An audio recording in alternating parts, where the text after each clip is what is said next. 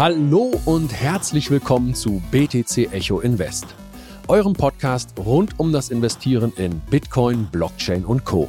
In der heutigen Folge sprechen wir über das Straucheln der Kryptobank Silvergate und dessen Auswirkungen auf den Kryptospace.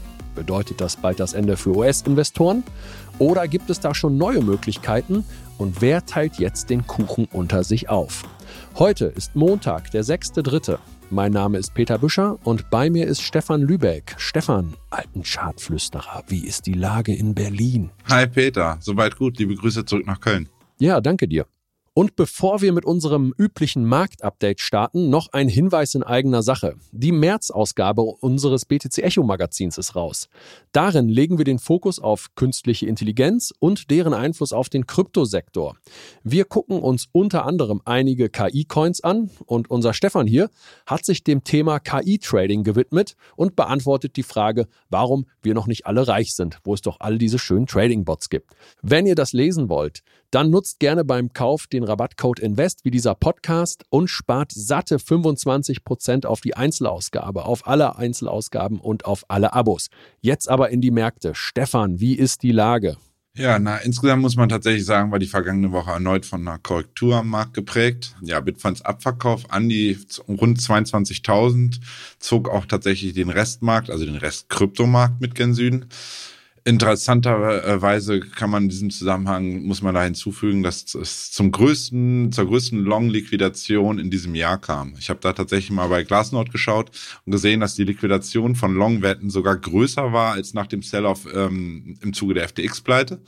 62 Millionen US-Dollar an Liquidationen waren ja, so hoch wie seit August 2020 nicht mehr, äh, 2022, entschuldigt. Und ähm, ja, damit hat sich irgendwie der Kryptomarkt so ein Stück weit in der zweiten Wochenhälfte vom klassischen Markt abgekapselt.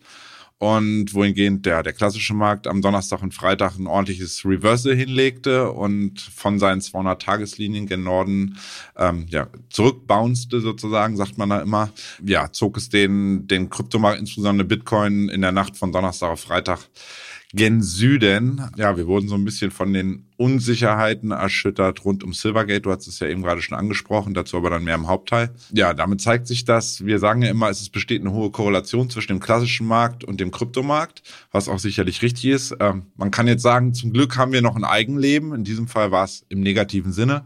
Wir sind gen Süden gelaufen, der, der wohingehend der klassische Markt dann sich erholen konnte. Womöglich könnte aber tatsächlich sogar die Stärke des US-Sektors und insbesondere auch die relative Schwäche des US-Dollars, der war im Wochenvergleich jetzt letzte Woche auch 1% gen Süden tendiert, tatsächlich dazu beitragen, dass Bitcoin sich zumindest mal an der 22.000 vorerst stabilisieren konnte ja, wir haben dann unter den wenigen positiven Ausnahmen haben wir mehr oder weniger zwei, drei Altcoins unter den Top 100.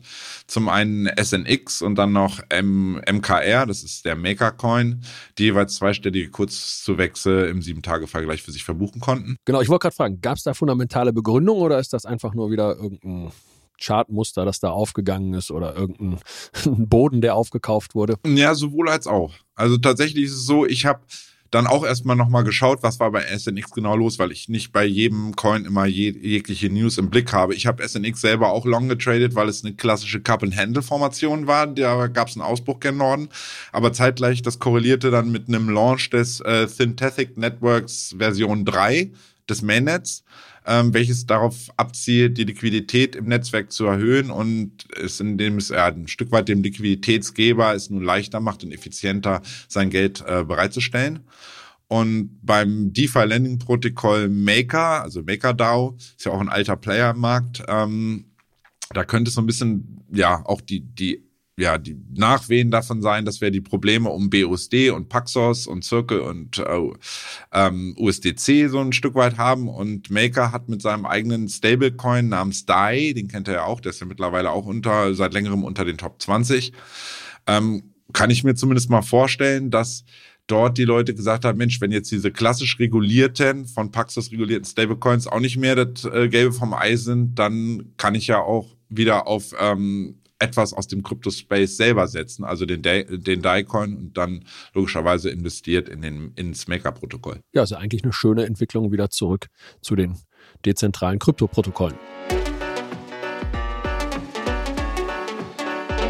Achtung, dieser Podcast stellt keine Anlageberatung dar. Alle Aussagen dienen lediglich der Information und spiegeln die persönlichen Meinungen unserer Redakteurinnen und Redakteure wider. Und nach dem rechtlichen jetzt zu unserem Hauptthema. Was ist los bei Silvergate und was bedeutet das für den US-Markt? Kurz zur Einordnung, wer oder was ist überhaupt Silvergate? Es gibt immer noch Leute da draußen, die wissen das nicht. Silvergate ist eine US-Kryptobank. Sie war eines der Haupt-Fiat-Gateways für Kryptobörsen. Die brauchen nämlich einen registrierten Partner, um zum Beispiel Dollar, Euro und all diese anderen Fiat-Währungen da draußen überhaupt erstmal aufnehmen zu können. Wenn man also zum Beispiel auf Kraken Euro überweist, dann landet das nicht direkt bei Kraken, sondern im Moment landet das zum Beispiel noch bei der deutschen Fidor Bank. Das wird sich, glaube ich, auch bald ändern. Die Fidor Bank wird, glaube ich, abgewickelt, aber im Moment äh, ist das, glaube ich, noch so. Und Silvergate hat seine Dienste für eine ganze Reihe von Kryptobörsen angeboten, darunter Coinbase, Crypto.com, Gemini, LedgerX und Bitstamp. Und die trennen sich jetzt aber alle zunehmend von Silvergate. Warum das so ist, das gucken wir uns jetzt an. Aber dafür springen wir erstmal ein bisschen in der Zeit zurück und zwar zu einem Ereignis, das wir alle sehr gut kennen. Ein bisschen ist man es leid, aber wir müssen nochmal wieder zurück. Wir müssen nochmal wieder zurück zum FTX-Crash. Stefan, was haben Silvergates Probleme mit FTX zu tun? Ja, also ich glaube, ich gehe sogar noch einen Schritt weiter, greife das dann aber auf. Also Silvergate war tatsächlich lange Zeit der Dienstleister für alle Kryptobörsen. Ursprünglich war Silvergate ausschließlich auf das traditionelle Bankgeschäft fokussiert. Also die Bank gibt schon ein Stück weit, ich weiß nicht gar nicht, ich glaube, also länger als ein Jahrzehnt. Und die haben dann 2016 damit angefangen, sich auf die Dienste im Kryptosektor auszuweiten. So, durch die Bereitstellung, wie du schon meintest, ähm, für Dienste im Kryptoreich wuchs Silvergate in den Folgejahren tatsächlich rasant und war das mehr oder weniger von den Behörden unbeachtet. 2019 folgte dann der offizielle Börsengang von Silvergate. Und mit dem Bullenmarkt muss man sich mal festhalten. Man sagt immer, man muss in Krypto investieren, um schnell Geld zu machen. Man kann auch dort ähm, ordentlich Kasse machen, wenn man in die richtigen ähm, Aktien investiert. Die haben dann mit dem Bullenmarkt in 2021, ausgehend von dem Börsengang in 2019, vervielfachte sich der Börsenwert von Silvergate von Pi mal Daumen rund 10 Dollar auf in der Spitze 240 Dollar. Also man hätte High to Low komplett, wäre es ungefähr eine Verdreißigfachung gewesen. Und, das ist Wahnsinn, ne? Ja, und interessant, äh, interessanterweise erreichte tatsächlich der Kursstand, also das Alltime-High von Silvergate, von der, ähm, vom Aktienwert, in der gleichen Woche seinen äh, höchsten Wert wie Bitcoin seinen Alltime-High im November 2021. Hm, nette Korrelation. Definitiv. Und äh, ja, wie du bereits ansprachst, bedienten sich tatsächlich das Who is Who der Kryptobörsen in Diensten von Silvergate. In den letzten Jahren hat Silvergate Beziehung zu mehr als, muss man sich festhalten, über 1600 Akteure in, in der Branche bedient. Und da waren Hedgefonds drunter, da waren große Börsen drunter, teilweise auch ja etwas zwielichtige Tokenprojekte. Also die haben wirklich alles mitgenommen. Und ähm, ja, zwielichtig, da kommen wir jetzt dann wieder zurück, kriegen wir den die Spann auf ähm, zurückgespannt auf FTX. Dazu gehörten dann auch mutmaßlich, wir sagen mutmaßlich noch, sei nicht verurteilt, Betrüger wie Sam Bankman-Fried und weitere andere zwielichtige Unternehmen und Einzelpersonen, die Silvergate tatsächlich genutzt haben, um über die Jahre, muss man sich festhalten, über eine Billion US-Dollar, ne? Ein Trillion, also Billionen tatsächlich, in und aus Kryptomärkten, ähm, ja, zuzufügen, abzuziehen und im Endeffekt durch die ganze Welt zu bewegen. Ja, wobei äh, FTX und Bankman Fried, die sind ja lange Zeit von allen gefeiert worden, unter anderem dann halt auch von Silvergate und jetzt im Nachgang stellt es sich für viele so dar, ja, das hätte man ja schon immer sehen können. Ne? Also irgendwie haben die ja nicht nur Silvergate dann, glaube ich, an der Nase herumgeführt, oder? Ähm, nee, tatsächlich nicht. Also das ist das heißt an der Nase herumgeführt. Man muss auch erstmal wissen, wie, wie stark war der Akteur Silvergate selber daran beteiligt und hat das geduldet. Ne? Wenn man jetzt mal sieht, dass neben FTX war tatsächlich auch Binance, insbesondere Binance US, ähm, Kunde von denen.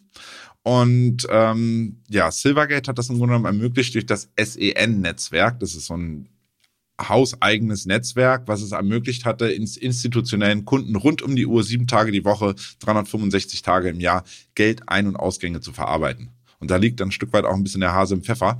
Obwohl nämlich Silvergate selbst sagt, sie hätten die Transaktion im eigenen Netzwerk nach rechtlichen Standards abgewickelt und reguliert, haben sie dieses wohl nicht immer ganz so genau getan. Laut eigener Aussage von Silvergate waren die verschiedenen, waren nämlich tatsächlich eigentlich verschiedene Autorisierungsschritte dafür nötig, um die Bewegungen von Geldern überhaupt freizugeben. Unter anderem war das die Freigabe durch die jeweiligen Kontrollverantwortlichen der unterschiedlichen Kryptobörsen und ähm, die eigentlich dafür benötigt worden wären, um Überweisungen anzustoßen und freizugeben. Wie sich dann aber tatsächlich so ein bisschen zeigt im Zuge der Aufarbeitung der FTX-Pleite und was jetzt alles so ans Licht kommt, hat da wohl FTX mehrfach Gelder, auch Kundengelder verschoben zwischen FTX und seinem ja, Investmentarm, also der Investmentbereich von FTX, ähm, Alameda Research, um, naja, wie sich jetzt dann ein Stück weit auch zeigt, Alameda zum einen Liquidität bereitzustellen und im Endeffekt sogar eine Pleite aufgrund von Fehlinvestitionen ähm, ja zu verhindern oder sagen wir zumindest mal in die in die Zukunft herauszuschieben. Im Endeffekt sind sie ja doch pleite gegangen. Und wie sich dann jetzt auch ein bisschen zeigt, äh, da ist ne, wenn man erstmal ich sag mal, den, den, den Teppich gehoben hat, dann guckt man, wer, was für Ameisen sonst da noch drunter herlaufen. Da hat dann die, laut den Recherchen von Reuters tatsächlich auch Binance, diese mehr oder weniger laxen Kontrollinstanzen innerhalb des ähm, SEN-Netzwerks von Silvergate genutzt, um Gelder zwischen Binance US und dem hauseigenen und weniger bekannten Investmentarm und Market Maker der Firma Merit Peak zu verschieben. Insgesamt geht's da laut Reuters wohl um Gelder in Höhe von mindestens 400 Millionen US-Dollar, die in den Jahren ich glaube, zwischen 2020 und 2021 hin und her geschoben wurden. Bisher ist zwar nicht abschließend geklärt, muss man dazu sagen, ob diese Geldbewegungen rechtlich konform waren oder ob es tatsächlich Kundeneinlagen der Kunden waren, die da mehr oder weniger auch wieder zweckentfremdet wurden. Hm, ja, und jetzt hat Bloomberg am 2. Februar berichtet, dass US-Behörden Silvergate eine Untersuchung angedroht haben. Also nach dem, was du da gerade erzählt hast, klingt das ja erstmal begründet, oder? Äh, ich, wir sind beides keine Juristen, aber es klingt mal definitiv danach, dass es zumindest mal Sinn macht, dass die da mal die Behörden da genauer ähm, nachschauen. Da gibt es ja so im Zuge dieses Choke Point 2.0, ist das genannt, die Operation der, ähm, der Regierung und der US-Behörden beleuchten halt die SEC und das DOJ, also das ähm, Department of Justice, also Justizministerium in Amerika, die internen Zahlungsvorgänge bei Silvergate im SEN-Netzwerk nun halt genauer. So, in einem Raum stehen da mögliche Veruntreuung von Kundengeldern, wie zum Beispiel bei FTX ja gesehen, ähm, sowie Geldwäschevorwürfe. Und bei Geldwäsche da hört bei den Amerikanern klassischerweise immer so ein bisschen der Spaß auf. Da schauen sie dann genauer, weil das ist dann wieder relativ nah in einem Topf mit womöglich Terrorfinanzierung etc. Und diesbezüglich soll dann nun geklärt werden, ob und in welchem Maße die Verantwortlichen bei Silvergate eventuell auch darüber Bescheid wussten und dieses dann ein Stück weit auch geduldet haben. Ja, Geldwäsche und Terrorfinanzierung, das geht gar nicht, es sei denn, es ist dann über offizielle CIA-Kanäle oder so. Ja. Ähm, jetzt äh, Chokepoint äh, 2.0, äh, also Chokepoint heißt Engpass und es gab, glaube ich, den ersten Chokepoint, das war von Obama gelauncht. Das war eine Operation, da wollte die US-Regierung Branchen an den Kragen, die sie einfach nicht gerne sehen. Korrekt. Glücksspiel, Pornoindustrie, und alles, wo immer halt Geldwäsche, ja, wo Geldwäsche vermutet wurde oder Steuerhinterziehung und solche, solche Sachen. Und jetzt geht das halt äh, bei Chokepoint 2.0 geht, geht das halt auch vermehrt Kryptobörsen an den Kragen. Ne? Aber erstmal gilt ja für jeden Angeklagten, in diesem Fall für Silvergate, äh, auch für Silvergate, Geld, die Unschuldsvermutung. Aber in diesem Fall scheint, wie so oft schon allein die Ankündigung der Untersuchung eine Flucht der Geschäftspartner verursacht zu haben. Findest du, dass sich Coinbase, Bitstamp und Co. da zu Recht von Silvergate abwenden? Naja, also da Aufsichtsbehörden und Investoren nach dem Chaos des vergangenen Jahres, muss man ja ganz klar mal sagen, natürlich ein verschärftes Auge auf die Kryptowelt werfen. Ja, erstmal musste ordentlich was kaputt gehen. Ne? Das ist richtig. Vielleicht auch ähm, vorher mal hinschauen. Da steht dann Silvergate natürlich mit seiner, man muss sagen, herausragenden Rolle als der Krypto, als der Kryptobank äh, Bank und seinem Fiat Gateway nun unter ja vor unbeantworteten Fragen zu seinen Kryptoprodukten und den internen Machenschaften.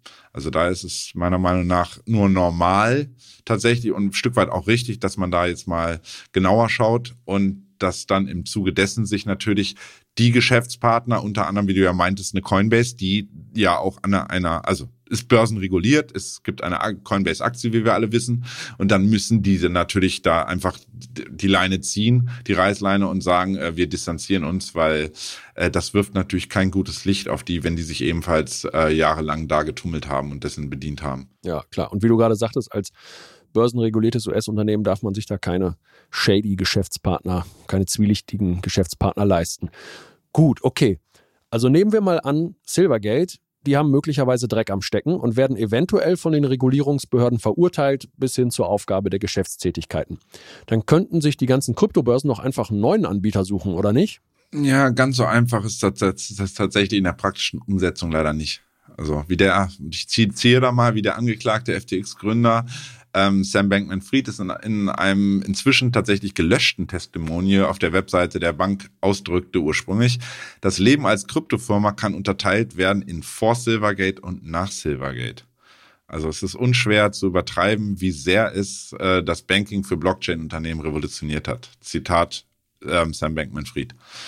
Okay, also durchaus eine Schlüsselrolle, die Silvergate da gespielt hat. Definitiv. Und äh, ja, dadurch, dass die US-Regierung mit Chokepoint 2.0 Finanzunternehmen und klassischen US-Banken ebenfalls dazu geraten hat, also den klassischen Playern, JP Morgan und Co., ähm, sich erstmal ein bisschen von dem Kryptobereich abzugrenzen und keine zwielichtigen Geschäftsbedingungen und Dienste anzubieten, konzentrieren sich die ähm, Fiat-Abwicklungen, ja, nachdem Silvergate da jetzt so ein bisschen die Reißleine gezogen hat, ähm, nun auf die anderen verbliebenen Player und Kontrahenten von ähm, Silvergate. Da gibt's dann auch nicht mehr so viele, zumindest im US-amerikanischen Raum. Das ist in diesem Fall die Signature Bank. Die, auch die ist ein klassisches Finanzunternehmen, ich glaube in New York ansässig. Und auch diese ermöglichen momentan weiterhin vielen namhaften Kunden im Crypto-Space eine Fiat-Anbindung. Unter anderem gab ähm, Ledger X bekannt, ähm, dass sie nun von Silvergate direkt auf ähm, SBNY ist das Kürzel gewechselt sind. Man muss sehen, ob es vom Regen in die Traufe ist. In jedem Falle ähm, habe ich auch das ist jetzt heute nicht Thema, aber auch Signature ist wohl nicht ganz so sauber, wie man vielleicht jetzt hoffen könnte. Aber das werden, denke ich mal, die Ermittlungen in den nächsten Monaten geben. Und ich denke mal, da werden wir dann auch, es wird nicht das letzte Mal hier wahrscheinlich Thema sein. Ich stelle jetzt mal die ganz steile These auf. Egal bei welcher Bank, wenn man da ein bisschen genauer hinschaut, findet man immer was. Da, da, du. Aber wie, du weißt ja, ob das dann geduldet oder nicht geduldet und gewollt und nicht gewollt, diese ganze Chokepoint-Geschichte und so, du hast es ja gerade angesprochen, wenn man Player aus vermeintlichen, ja, Sektoren mal genauer unter die Lupe nimmt, dann wird man, wo man, wenn man genau genug sucht, findet man immer mal direkt. Ja. Aber da scheint ja jetzt noch ein Anbieter für Kryptobörsen am Markt zu sein, die Signature Bank. Das heißt, da ist jetzt noch nicht komplett der Hahn abgedreht, ne? Ja, es ist, wir müssen ja auch immer sagen, ganz klar, das ist jetzt für Amerika, ne? Also nicht, dass ihr jetzt alle Angst bekommt. In Europa wird das äh, weiterhin gibt es ja immer noch andere Player. Auch dort ist momentan tatsächlich, wenn man jetzt letzte Woche hatten wir auch News dazu rausgebracht, dass es da auch eine Tendenz gibt in England zum Beispiel, da ähm, stampft die HSBC, einer der riesigen Player, momentan äh, so ein bisschen dieses, ja, die ganzen Kryptodienstleistungen ähm, ebenfalls ein, weil die so ein bisschen Angst vor der Regulierung, weil äh, haben in äh, UK selber und bieten vorerst oder erschweren massiv den Zugang zu ähm, von Fiat und genommen als Fiat Gateway in den Kryptospace. Also auch wir haben bisschen Tendenz dahin, aber wir haben ja mit Mika. Wobei das ist ja so, nicht mehr EU, ne? Wollte ich gerade sagen, EU ist nochmal ein bisschen was anderes. Wir haben mit Mika, da legt ja die EU da auch selber so ein bisschen Regularien fest. Und wir haben definitiv jetzt erstmal selbst nichts mit ähm, Silvergate und Signature am Hut. Insofern brauchen wir jetzt, braucht er da nicht alle irgendwie ganz unruhig werden. Noch ist bei uns in Europa zum Glück mal was besser als in Amerika. Ja, genau. Da hatten wir ja auch letzte Woche die Sonntagsfrage dazu. Da hatten wir euch gefragt, wie ihr das einschätzt, ob diese ganze US-Regulierungswut, ob sich das auch auf den europäischen Markt auswirkt. Die meisten von euch denken ja, die wenigsten haben da im Moment Vertrauen in Mika. Bei Mika ist mein Wissensstand der, dass das jetzt noch nicht weiter verabschiedet wurde, weil es da Übersetzungsprobleme gibt.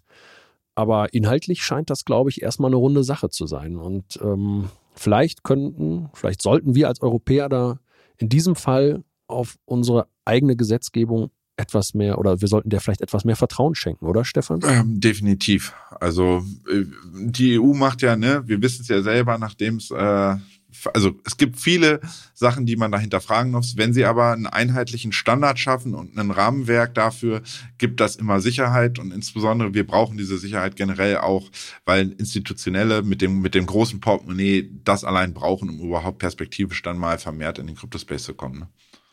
Ja, ja. Gut, also die USA, die bewegen sich ja ohnehin zurzeit, wie wir gerade schon sagten, auf einem sehr restriktiven Pfad, was die Kryptoregulation betrifft. Und wie das da drüben am anderen Ende des Teiches aktuell aussieht, sollen da wohl nur noch von der SEC lizenzierte Banken übrig bleiben. Und hinter denen stehen dann die üblichen Verdächtigen wie Goldman Sachs oder BlackRock. Stefan, verleibt sich da der klassische Banken- und Wall Street-Sektor über diesen Umweg hinein gerade den Kryptospace ein? Oder ist das eine sinnvolle Entwicklung, die Sicherheit bietet, auch gerade mit den traditionellen Banken und mit dem ganzen Geld, das dahinter steht, was du gerade angesprochen hast? Also die Tendenz gibt es definitiv. Also äh, ich weiß, wir hatten das im Vorjahr schon mit Fidelity Investments, auch einem Riesenplayer, ein bisschen kleiner als BlackRock, aber trotzdem ähm, verwalten die Billionen. Hat sich ja schon vor rund, ich glaube, vor einem halben Jahr ging es los, dass die sich ganz klar positioniert haben, also ein großer Player aus dem TradFi, aus dem Traditional Finance ähm, und sein Angebot fürs Krypto-Trading für Institutionelle eröffnet hat. Und tatsächlich ist so, dass es wohl zukünftig auch auf Retail-Investoren ausgeweitet werden soll. Und wenn man jetzt dann die aktuelle Entwicklung betrachtet, ist dieser Schritt, auch wenn es für viele im Crypto-Space, auch wenn sie es wahrscheinlich nicht hören wollen und sagen, ah, dann kommen ja doch wieder alle die gleichen und wer, wo ist dann der dezentrale Charakter? Und dann sind wir an der Kandare von den Großen wieder, ist es meiner Meinung nach definitiv richtig, ähm, weil wir brauchen einfach mal ein bisschen weg von diesem Wild Wild West und jeder, der irgendwie geschädigt ist bei FTX, ähm, wird mir da zustimmen und sagen, toll, wäre das jetzt alles vernünftig reguliert worden, wäre es, hätte ich vermutlich nicht Geld verloren. Insofern, wir brauchen eine regulatorischen rechtlich einwandfreie Basis.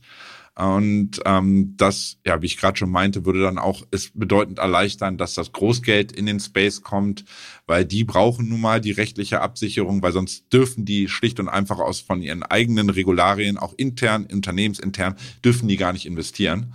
Und wenn wir denn alle so reden immer von wann, wann Bitcoin 100.000, damit wir die jemals erreichen, müsst ihr euch immer vor Augen führen, dass das klappt nur mit Geld aus dem Traditional Finance, also von der Wall Street und Co. Ansonsten werden wir die 100.000 niemals erreichen können. Da stimme ich dir weitestgehend zu.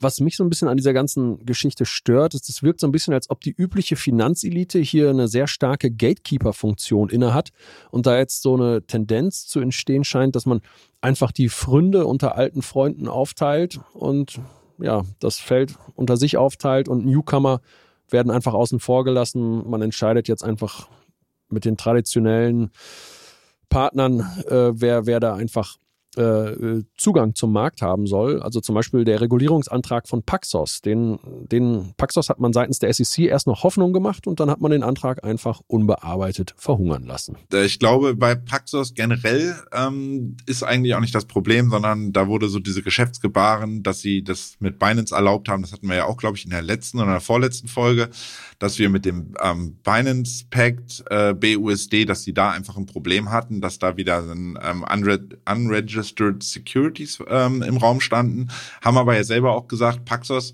um euren BUSD geht es da gar nicht so unbedingt, weil der ist ja rein Ethereum basiert, sondern das im Grunde genommen, ja, die in Amerika äh, so etwas ungeliebte äh, weltgrößte Börse Binance von äh, CZ da so ein bisschen ja ein Dorn im Auge ist.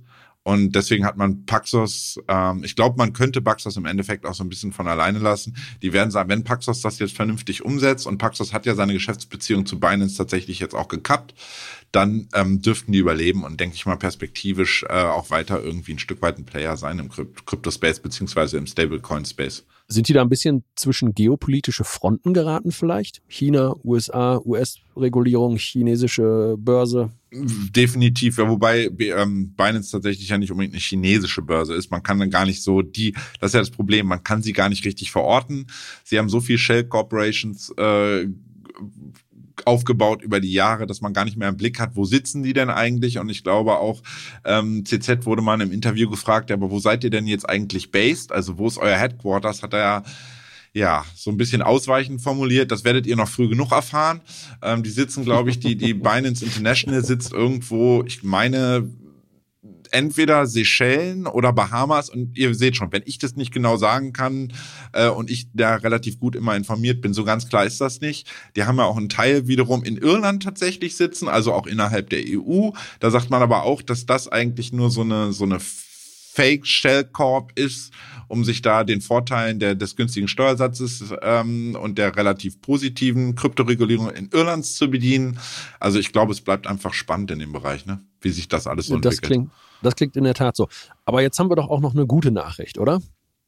Ja, also interessanterweise hat sich in diesem ganzen Gezerre und Gezanke rund um Silvergate, rund um Signature, ähm, kam dann Kraken am Freitagabend um die Ecke und hat tatsächlich gesagt, sie würden nicht nur, und jetzt halte ich fest, nicht nur Silvergate, sondern auch erstmal ihre Geschäftsbeziehung oder Geschäftstätigkeit mit Signature einstellen oder evaluieren und dann womöglich einstellen. So, ähm, oh mein Gott, wie kommt dann Fiat-Geld noch zu Kraken Richtig, und, und jetzt kommt's. Ähm, da gibt, das ergibt sich mehr oder weniger eigentlich aus den News. Ich glaube, das wurde immer mal wieder kolportiert, aber jetzt, es kam heute vorhin über The Blog, ähm, kam es über den Ticker, dass Kraken tatsächlich, wo es unmittelbar bevorsteht, dass die einen eigenen Banking-Service anbieten. Und damit dann Fiat On- und Off-Ramp direkt selbst ermöglichen, ohne, sagen wir mal, auf weitere womöglich problematische Geschäftsbeziehungen mit Drittanbietern wie äh, Silvergate, SBNY etc. ausweichen zu müssen. Ja, das ist natürlich eine sehr positive Nachricht und eine spannende Entwicklung. Ich meine, Kraken ist ja eine der solidesten und angesehensten Börsen im Kryptospace. Und wenn die da jetzt eine gewisse Unabhängigkeit erlangen und das Ganze dann auch endlich mal SEC-approved ist, wäre das zu begrüßen für den Kryptospace. Naja, also ich persönlich bin sehr gerne auf Kraken. Genau. Und es wäre also für die USA definitiv mal ein richtiger und ein wichtiger Schritt, dass man da mal ein Statement setzt. Und diese Entwicklung sieht man generell auch bei uns ja schon seit einer Weile.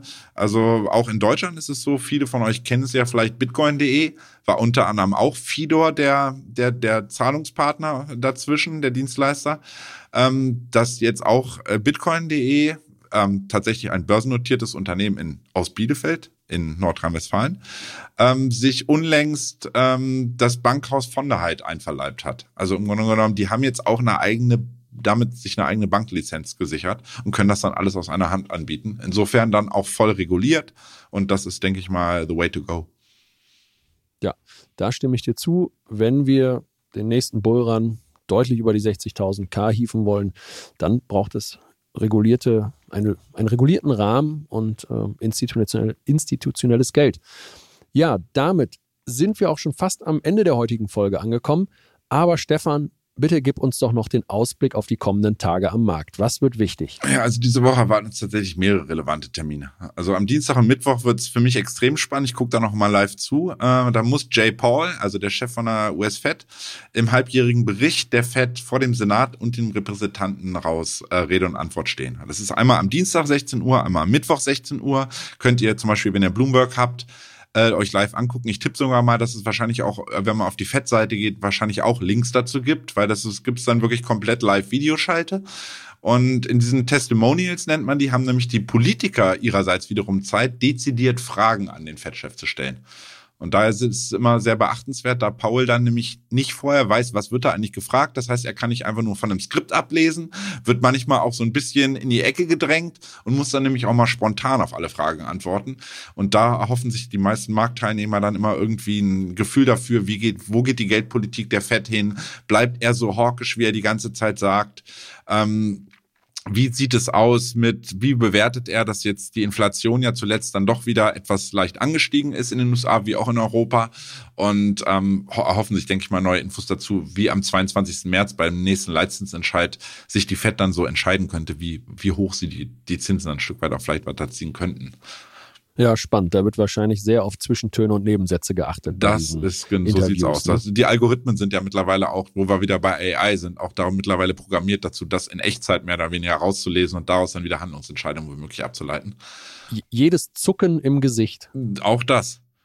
Und ähm, ja, was haben wir Mittwoch? Haben wir tatsächlich dann noch zeitgleich um 16 Uhr den Joels äh, Stellenreport. Ähm, der ist auch immer wichtig. Da sieht man immer, wie stark ist der Arbeitsmarkt in den USA aktuell noch. Zeigt der Schwäche oder ist der weiterhin so resilient wie zuletzt? Und ähm, Freitag nochmal Arbeitsmarktdaten, ganz wichtig. Zum einen Arbeitslosenzahlen in den USA, also Arbeitslosenquote. Und den NFP-Tag, das ist der, die Non-Farm Payrolls. Ähm, da sieht man eigentlich, wie viele Neueinstellungen sind ähm, außerhalb der Landwirtschaft in den USA. Das ist dahingehend spannend, weil wir ja letzten Monat ähm, ja eine fulminante Anzie äh, Anzahl neuer, neu geschaffener Stellen hatten. Da wurden 200.000 erwartet, 517.000 sind es geworden. Und da wird man, glaube ich, diesen Monat dann sehen, war das eine Eintagsfliege oder ist dieser, ist der Arbeitsmarkt in den USA äh, weiterhin robust? Es werden erneut 200.000 erwartet. Okay. Und was könnte das dann für Krypto bedeuten? Ja, also sagen wir mal so, sollte Paul aufgrund der ja Stück weit wieder steigenden Inflationsraten, die ich ja gerade angesprochen hatte, weiter hawkisch tendieren und dann der klassische Markt infolgedessen womöglich dann ebenfalls schwächeln, so Dienstag, Mittwoch, könnte sich das dann auch leider womöglich negativ auf den Kryptomarkt auswirken. Ähm, was bedeutet das für den Bitcoin-Kurs? Ähm, ja, nachdem wir diesen Sell-off hatten vom am letzten Donnerstag, also in frühen Morgenstunden vom Freitag auf die 22.000 US-Dollar, sind wir ja seit Freitagmorgen in einer Seitwärtsspanne gefangen und handeln übergeordnet tatsächlich nun an der Unterkante. Ihr habt jetzt leider keinen Chart im Blick, aber wenn ihr den selber aufmacht, äh, einer Rising Wedge nennt man das. Jetzt gibt es zwei Szenarien. Gelingt, die Bullische, das Bullische ist, gelingt eine Stabilisierung in dem Bereich um 22.000. Und wir unterschreiten diesen Bereich dann nicht, sondern prallen immer wieder nach oben ab. Müssen die Bullen zunächst zwingend versuchen, den Bereich zwischen 22.800, 23.000 zurückerobern, äh, zurückzuerobern. Schaffen sie das? Wäre das ein erster wichtiger Schritt definitiv.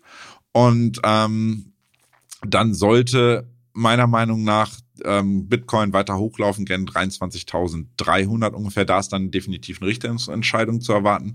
Sollten es die Bitcoin, ähm, ja, Bitcoin oder beziehungsweise die Anleger schaffen, Bitcoin darüber zu drücken, wäre, glaube ich, das maximale Kursziel für diese Woche so ungefähr 23.800 bis 24.000. Da ist, denke ich mal, dann sowieso erstmal der Deckel drauf. Aber das wäre ein, das bullischste Szenario, was ich jetzt für die nächsten sieben Tage geben kann. Ja, und jetzt gucken wir auf die Unterseite, auf das bärische Szenario. Was siehst du da? Ja, wird diese, die Range der letzten Tage, die wir ja im Grunde genommen seit Freitag hatten, grob, ich gucke mal den Chart, ähm, 22.100 Unterseite, 22.500 Oberseite, wird die bärisch aufgelöst. Dann dürften wir zurück auf das Februar-Tief fallen im Bereich 21,6 bis 21,3 und da ist dann auch eine Richtungsentscheidung zu erwarten. Auf der Habenseite sagt man ja immer so schön, haben wir, dass da der ähm, die EMA 200, also die 200-Tage-Linie, die gewichtete, dort verläuft. Da sind wir zuletzt mal schon mal nach oben abgeprallt. Man sagt auch immer, handeln wir da drüber, ist es erstmal bullish zu werden, wird die aufgegeben, wäre das immer so ein bisschen, ja, dann trübt sich der Chart ein Stück weit ein. Und mhm. ähm, ja, so geben wir dieses Februar-Tief auf. Ähm, was die Bullen definitiv verhindern sollten lieber. Dann ist rein nach charttechnischer Betrachtung, auch durch diese Auflösung der Wedge, die ich gerade ansprach, ähm, ein Rückfall bis in die Zone 20, äh, 20.600 bis 20.370 nicht gerade unwahrscheinlich. Und das ist ein Stück weit so mein maximales bärisches Kursziel für diese Woche. Okay, jetzt hat es letzte Woche ja eine Wette gegeben zwischen dir und Jan. Ne? Wie, wie ist das eigentlich ausgegangen? Ich glaube, ihr habt da um irgendwelche Kurse gewettet. Wo steht Bitcoin heute oder wie war das? Ja, das ist richtig. Also ich sag mal kurz gefasst, der Sieg geht in die Hauptstadt und nicht nach Lübeck. Ähm, Jan hatte gesagt, äh, wir bleiben bei drei, er sieht es nächste Woche bei 23.700. Ich habe gesagt 22.500. Wenn ich jetzt mal gerade aktuell gucke, wir stehen bei 22.395. Also ich habe auf 100 Dollar genau ähm, das getroffen. Und ähm, ja, damit gehen die, müssen wir noch entscheiden, ob es ein Juni oder ein Sushi-Token wird oder Jan mich vielleicht zu einem Sushi-Essen einlädt. Schauen wir dann mal, geht der Sieg definitiv an mich. Und vor allen Dingen ähm, war damit verbunden. Ja, Glückwunsch, Glückwunsch, Stefan. Danke, äh, habe ich, hab ich toll gemacht. Ne? da, da hast du als Profi den Amateur besiegt. Ja, aber wichtig ist vor allen Dingen, dass Jan sich nämlich jetzt endlich mal mit den Dexes genauer beschäftigen muss. Und das ist durchaus schön. Ähm, wenn er da eine Frage hat, dann helfe ich ihm natürlich auch, so wie ich euch auch mal allen helfe, wenn ihr in, in den Telegram von uns kommt. Auf jeden Fall. Das äh, kann man euch nur ans Herz legen. Stefan und seine Moderatoren sind da wirklich mit sehr hohem persönlichen Einsatz unterwegs, um euch bei allen Fragen unter die Arme zu greifen. So, soll, sollen wir beide mal wetten? Wie, wenn, wenn du magst. Oder ich denke mal, du bist ja selber Chartist und genug versiert, dass wir eine ähnliche Ambitionierter Tendenz Laie. haben. Ambi ambitionierter Laie. Aber hau mal raus, wo siehst du denn jetzt? Äh, nehmen wir an, wir treffen uns nächsten Montag wieder. Wo siehst du Bitcoin? Ähm, ich sehe, wahrscheinlich wollt ihr das nicht hören. Ich weiß, es ist immer nicht schön, wenn man von sinkenden Kursen redet. Ich habe so ein bisschen das Gefühl, dass wir noch mal eine Etage runtergehen. Also Und wo liegt die jetzt? Komm, Butter bei die Fische. Butter bei die Fische. Butter bei die Fische. Da muss ich ja auch einplanen, wenn wir vorher einmal runterfallen und rück, dann werfe ich einfach mal, und das wäre noch völlig im Rahmen für uns, ähm, ich sag mal 21.400. Boah, ist das langweilig, Stefan. Es, es wird jetzt so schweinelangweilig, weil ich gucke auf meinen Chart und ich sehe da oben, also mein Chart ist bei Kraken. Ähm, ihr müsst wissen, jede Börse hat immer noch so ein bisschen seine eigenen Kurse. Aber ich sehe da bei mir oben die 22.790. Und solange wir unter diesen 22.790 sind, wie wir jetzt sind, bewegen wir uns nächste Woche, wenn wir da auch vielleicht nochmal abprallen und auf keinen Fall darüber gehen, dann sacken wir nächste Woche ab oder innerhalb der nächsten Tage auf einen Preis, den ich bei 21.469 sehe. Okay. So, da, was, was ist das für eine Wette? Du sagst 21.400, ich sag 21.400. Wir klopfen uns dann einfach beide gegenseitig auf die Schulter, wenn wir richtig liegen und sind dann, haben gegen den Markt verloren wiederum, wenn der Markt uns äh, einen Stinkefinger zeigt und sagt, nö, Ja. ich schieß mal doch nach oben und stehe nächste Woche bei 23,5. Insofern, So ist es, genau das. Dass keiner jetzt auf die Idee kommt, das irgendwie nachzutraden. das ist richtig. Das ist einfach nur ein persönliches Gefühl, wie es in sieben Tagen steht. Ja, Gefühl. Ein bisschen haben wir auch auf den Chart geguckt. Damit sind wir für heute raus. Wir wünschen euch eine gute Handelswoche. Und wer noch seine Chance wahrnehmen möchte, mit etwas Glück 0,1 Bitcoin oder fünfmal, also einmal dieses, von diesen 5 0,1 Ethereum zu gewinnen, der schaut am besten bei unserem Community Award vorbei. Hier könnt ihr noch bis zum 31.03. teilnehmen und eure liebsten Börsen und Broker bewerten und damit im in den Lostopf hüpfen. Ja, dann würde ich sagen, eine gute Woche. Macht's gut, ihr Lieben.